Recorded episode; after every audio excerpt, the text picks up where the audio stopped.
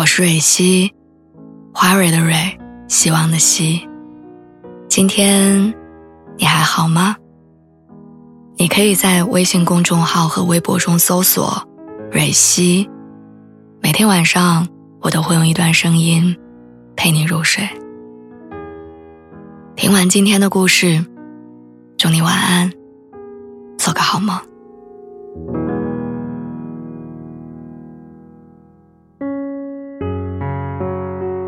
很久以前，喜欢一个人等同于事无巨细的分享。后来我才发现，想跟你聊天和喜欢你之间，他们隔着太远。前阵子我有一个好哥们大清，他兴奋地告诉我说，估计要脱单了，让我做好心理准备。原因是那个女孩每天都找他聊天，午饭吃了什么，工作遇到了什么事儿，最近刷的剧哪里值得吐槽。好像才认识没多久，他俩的聊天记录就已经攒了上千条。大清一直相信，喜欢是分享和相谈甚欢的默契，所以他天真的认为他们之间只差一个实至名归的告白。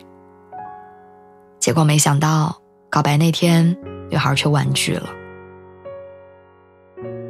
其实滔滔不绝的分享不代表什么。他可能只是因为喜欢相同的事物，所以有话可聊；也可能是一个人的日常琐碎需要听众，而你刚好适合。大清说，他想不明白，那些你来我往的对话，只是单纯的分享。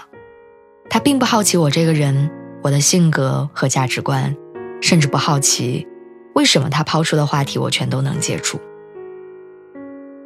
有些人看似聊得来、讲得通，每天发着早安、晚安的问候，仿佛每一件事情都有共鸣，但真正对彼此并没有多少了解。都说是分享欲带来了喜欢，却鲜少有人明白，分享欲也可能只停留在浅层的分享，没有激发起我们对彼此生活的好奇。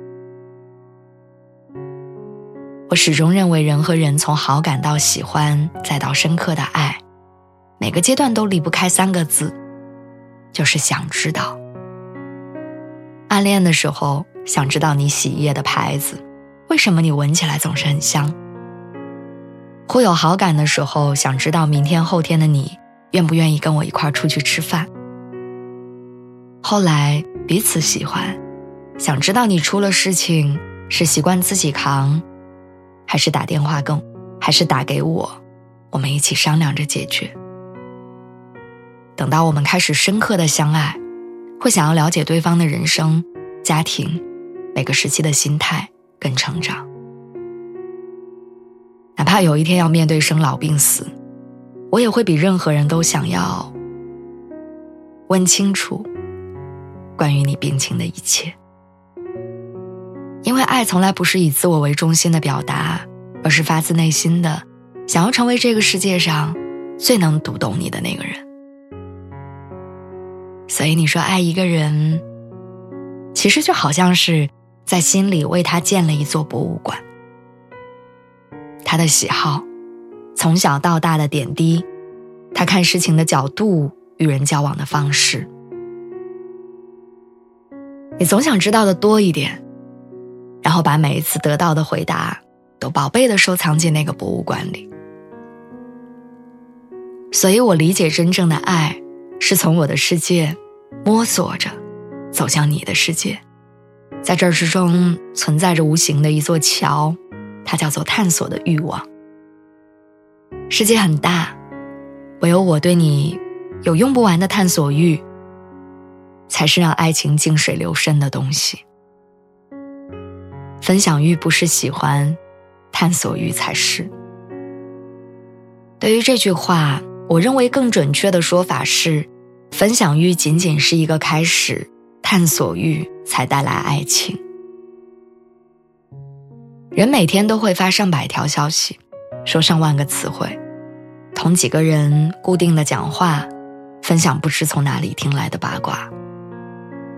但并不是所有人都会让你产生那种。好想知道你是什么样子的冲动。时间不是白白的靠吃饭、睡觉、说闲话而堆叠在一个人身上的。相爱的时间是因为我知道，并永远想知道不一样的你，才显得尤为珍贵。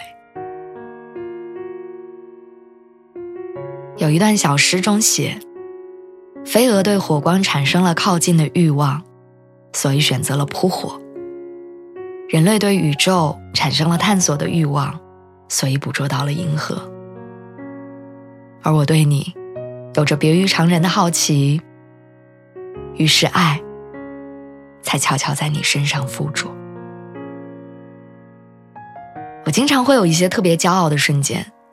就是跟别人提起我爱的人的时候，我可以精准的表达出同样一件事情，换作是他，他会怎么做？等事后我会跟他聊起来，我在看着他拼命的点头说：“你果然了解我。”那是小王子在玫瑰身上花费的时间得到了回应的时刻，也是我们彼此在爱情中能为对方做到的最顶级的浪漫。所以，重点是，像那句歌词里唱的：“千万人呼唤什么，我不关心，我只想知道，你姓甚名谁，何以为你。”